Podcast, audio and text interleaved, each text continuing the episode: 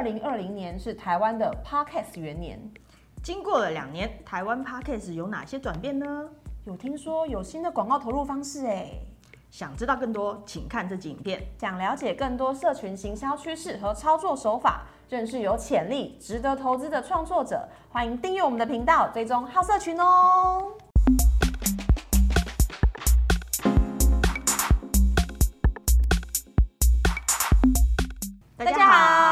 欢迎收看好社群，我是太阳我。是菜菜。想做好网红行销 （influencer marketing），一定要了解社群平台的动态。那我们马上就进入社群观测站单元。我们这集呢，就来聊聊 Podcast。两年前 Podcast 真的很夯哎，像是古癌呀、百灵果啊、台通啊、瓜吉等等，很多酷爸爸都有跟上流行做过 Podcast 的合作哎。不过今年好像比较就没有在讨论，比较没有声音了吼。感觉上 Podcast 的热潮在退烧吼。其实也不是啊，因为啊，根据今年年初啊，商岸其实提了一个声音经济报告书，它里面其实就有讲到啊，就是 Podcast 的这个收听下载量啊，年增百分之两百。两百对对对对啊，两倍在增长啊，啊，怎么还那么安静？不是这样啦。哦你还记不记得前几个月我们有跟另外一家媒体好朋友聊过天？哦，对对然后那个时候他们就跟我们说，其实 podcast 的这个节目档数啊，已经其实已经累积到非常多了，你知道吗？对啊，现在哎、那个时候他是说九千多嘛，哦对9000我看现在应该破万了啦，应该已经破万档节目了。那为什么广告的合作热度似乎没有跟着一起起来啊？也不是说没有跟着一起起来，或是没有跟着一起增加，也不是这样说啦。我觉得应该是要讲说资源更集中。哦，更集中，嗯这可以跟大家解释一下吗？好，我们其实可以简单来讲一下，就是整个 podcast 发展遇到的一些问题。嗯那我把它简单归纳成两点。第一点呢，就是没有公开数据可以参考哦，所以造成嗯怎么样，就是大者很大，然后资源呢就集中在少数的创作者身上什。么意思啊？大者很大，呃，这个意思就是说呢，你知道我们客户爸爸、他要做一波广告预算的投入，对不对？他一定要经过评估，他不可能就盲投瞎丢。啊，对，要评估对对对不会盲投瞎丢嘛。嗯嗯，对所以呢，呃 p a c k a g e 的一个很大的缺憾，我真的觉得是缺憾，就是他在现在很，不管你是 Apple p a c k a g e 还是 Google 的，嗯还是 k 8 Spotify 随便，但是它在这个上面，其实你看不到一些参考数字，你不晓得哦这这一集节目被听了多少。好像只有留言是。你你你可以看得到留留言，看得到留言，对，可是你就没有像 YouTube 有观看数可以参考。对，FB、IG 有爱心啊，连然后按赞这种数字可以参考。对对对对，没有这些数字可以参考。那结果就是客户爸爸想要合作、想要投资的时候，他怎样？他就从那个哎、排行榜上面去找哇，现在哪些创作者比较好？从排名来选。对对对对，或者是他就去找一些比较知名的创作者，他就只能从这边下手嘛。所以结果就是造成资源越来越集中，就集中在这些人身上。哦对，那可怜的就是中小型的这个 podcaster 哦。嗯，他们内容很不错，可是就是好像不会被看到。对对，就是他他的那个曝光度就会很有限，因为他不晓得要怎么样才能够有这个知名度。对他们就是经营会很辛苦啦。我觉得还有一件更痛苦的事情，嗯，就是他没有目标，哦，就是他不知道说，哎、我今天现在这个经营，我要到什么样子的程度，客户爸爸才会投资我。比方说 YouTube 很明确嘛，客户爸爸很明确就是说，我要十万订阅的，或者我要哦二十万对订阅以上的。然后我们要找 IG 合作的时候也很明确了，我要万粉的，哦啊，我要 KOL 还是我要 KOC 这样子对，还是千粉的就可以。但是 p a c k a g e 上面就是大家讲不出来，讲不出个所以然，所以这这就是其实客户爸爸很苦恼，哎，我们代理商其实也非常苦恼哦。我觉得这是第一点，嗯没有数字。那第二点呢、就是这更可怕，成效像云霄飞车。柯爸爸听到心里都歘姐。不要让我们心脏也是就是你知道不堪负荷这样。对，好，这个成效像云霄飞车这一点啊，其实就是没有依据，有没有数字依据的时候非常恐怖，就是在这边。哦，因为啊，呃，不是每一个创作者哈，我我打个比方啊，不是每一个创作者他都适合做带货，哦，对不对？好，但是可是呢，Podcast 呢，呃，一次爆红是什么？骨癌和骨癌嘿，骨癌和棉豆腐。对，他的那个他的那个呃带货的这个成功案例啊，一出来啊不得了，每个客户啊都说哇好跟啊，加一对冲了，对，就很多客户啊觉得哇这个效果那么好，那我也要。对，可是他不见得能够跟古埃合作嘛，他可能就说，那没关系啊，那我们找别的也是有名的创作者，那没关系，只要有知名度就好了，那我们也来试试看。对，那可是不见得每一个创作者都适合做带货，也不见得所有的节目都适合做这种带货。那也不见得你每一次都可以获得好的成效，这也是实话，就是也不见得骨癌就百发百中，嗯，对吧？对，那所以这个成效就很可怕，它就会像云霄飞车一样，哦，对。但是呢，我觉得这很讨厌啦，就是因为没有公开数据，所以最后就会变成带货好像是客户爸爸可以 checking 的一个唯一指标，啊，这就不是完全不是这个媒体应该要被划重点的功能啊，你知道吗？对啊，Podcast 又不是那些地下卖药的电台，对。好啦，以上这些啊，其实啊，就是造成某一些客户爸爸在两年前尝试过后啊，然后现在开始收手的原因。哈，被你这样一讲，感觉很可惜耶。Podcast 明明就是一个发展不错，而且还在成长的媒体耶，听众粘着度又很高，平均一集三十六分钟的内容，完听率高达六十到八十 percent 哎，很高啊。YouTube 平均有四十 percent 就很开心了，真的，这倒是真的。不过没有关系，嗯，因为听说呢，YouTube 呢要来踏进 Podcast 哦，YouTube 对，啊，YouTube 之前不是请了一个他们做他们 Podcast 还有次世代媒体的一个主管嘛，就新请来的主管，然后呢，他还提供了三十万美金的奖金，去鼓励。那个 Podcaster 在用，就是尝试来试用 YouTube 的这个 Podcast 平台。还有最近呢，这个 Podcast 电子报啊，Pod News 啊，他也得到一个小道消息，对，就说 YouTube 呢真的要正式的加入一个 Podcast 专业。嗯，小道消息嘛。哦，好。如果啦，YouTube 真的把它加进去啦，那那我们可以预期的事情哦，就是现在影片的那种广告模式。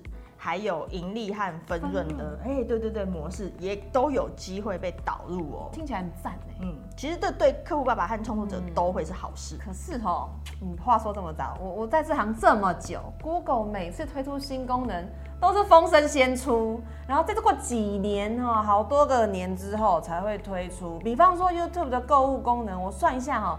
我大概是二零一，不知道几年前就听过二零一。呃呃，别别别，好啦，Google 也是好朋友，不要这样子。啊，我急呀，我急。没关系啊，我们希望这一次 Google 可以快一点啊。但是如果还要继续慢下去也没关系。哈，为什么？因为呢，我们台湾的这个本地的在地的本土的 Podcast Hosting 平台哦，First Story。好，这个 K Bus 已经通力合作啊，来产生这个新的广告模式。那就让我们进入本集的网红行销玩什么？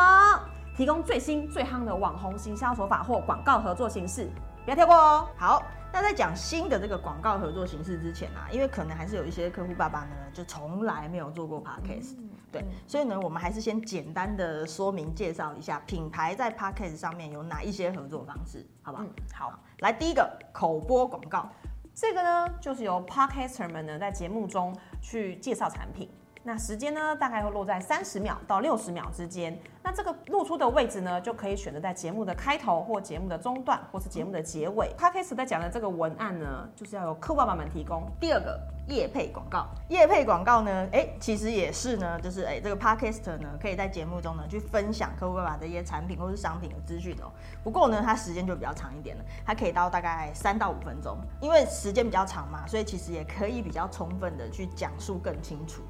那 Podcaster 呢也会根据他的听众的一些喜好，然后去调整啊，或一些他阐述的一些商品的一些方式或是语气，用一些不同的切入点呢，会让他的听众啊会更喜欢客户爸爸的品牌或者是商品。对，所以呢，呃，要做业配的话，就一定前会前置作业的部分呢，就会有一些像呃脚本，大家互相讨论出脚本，然后或者是要蕊稿这一些。好，那第三个专访节目，专访节目就是客户爸爸们自己上。上 podcast 的节目啦，就透过这个跟主持人一起参与节目录制，然后透过访问的方式去带出产品的特色啊、经营理念啊等等的，让听众在听的时候就可以更了解这个品牌的一些呃特点跟特性。那因为这样的方式呢，时间会比较长，通常大概会落在三十分钟以上，所以费用可能会稍微比较高一些。好，那我们要进入重头戏了。就是 Podcast 最新的动态插播广告。那这到底是什么呢？前面讲到嘛，First Story 还有 KK Bus 他们一起推出的这个广告动态插播系统。那这个系统呢，其实就想要解决哦我们前面提到的没有数据啦，哦，大大很大，嘿，资源集中啊，成效像云霄飞车，嘿，要解决这一些问题。那系统呢会透过一套演算的机制哦，去开放这个这些 podcast 创作者授权他们之前已经上过的一些单集节目，让这个 First Story 可以去做一些广告的投放。那客户爸爸们就可以去选择说，哎，我想要哪一些受众的轮廓？哎，对，选哦，哎，可以选，有点像精准广告那样子，对，好，可以选择呃受众轮廓，然后系统呢就会去做媒合，那看哪一些节目呢符合客户爸爸想要的条件。那它就会自动的把广告给递送出去，它会在同步所有收听的平台上面直接递送。哎，那你这样听起来是不是就很像那个 YouTube 的那个串流广告？呃，可以可以可以，你可以这样想。哎呦，好聪明哦！对，你可以这样想啦。那你要不要介绍一下动态广告有哪些特色啊？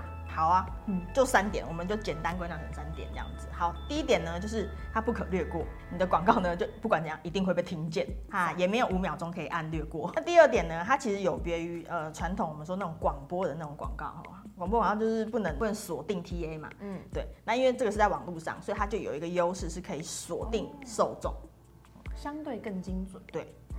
那第三点呢，其实它就是主打这个曝光和触及，所以它用用那个收听的次数来计费。比方说，我们一次可以买五十万次的收听啊，还是我要买一百万次的收听啊？对，他们是用这种方式来做计费的，所以其实很适合那种我要打知名度，我要打曝光。我要赶快做这些呃，这个 reach 的好接触度的这种这种行销的宣传的需求，而且还不用选人审稿，听起来也太赞了吧？你会不会太太夸张了？最近很辛苦。好啦，有兴趣的客户爸爸们呢，可以赶快洽询你的代理商，或是来找凯洛也可以哦。好啦，来进入最后一趴，创作者大搜密，总是错过 CP 值和 CV 值都很高的创作者吗？别担心，创作者大搜密，通通帮你挖出来哦。我们这集要介绍谁呢？既然你前面都讲这么久的 podcast，那我就来配合一下。这集我们来介绍陆队长。陆队长主持的 podcast 节目呢，《好女人的情场攻略》，从二零二零年的三月开播以来，已经播出了五百集哦。他邀请过呃邀请了超过一百位的来宾来上他的节目，不重复下载数已经突破五百万次，谁这么厉害？对，而且他的主持风格啊，其实是非常的轻松而且自然的。那也邀请到很多不同领域的来宾来去分享这个两性的观点。那节目呢，主要是针对女性的听众所设计的，对，针对女生是目前台湾两性的热门主题的龙头节目，对对，龙头节目，这么厉害，错，在全台。破万的节目中，连续两年获得 KKBOX 年度百大风云榜，表示节目传递出来的两性价值啊，是被大家所理解且认同的。嗯，哎，陆队长真的很厉害哎！不止这样，我听说他本人还很帅。好，你不要影响我，我会好好的介绍他。因为陆队长呢，他不只是帅，他的好女人情场攻略含金量还很高。真的假的？没错。这节目呢，主要的受众是二十七岁到三十五岁的女性，而且是未婚的白领女性。这类的听众呢，大部分在职场上工作有成，独立自主，爱漂亮，会打扮，同时又有钱又自由的一群人，就像我本人。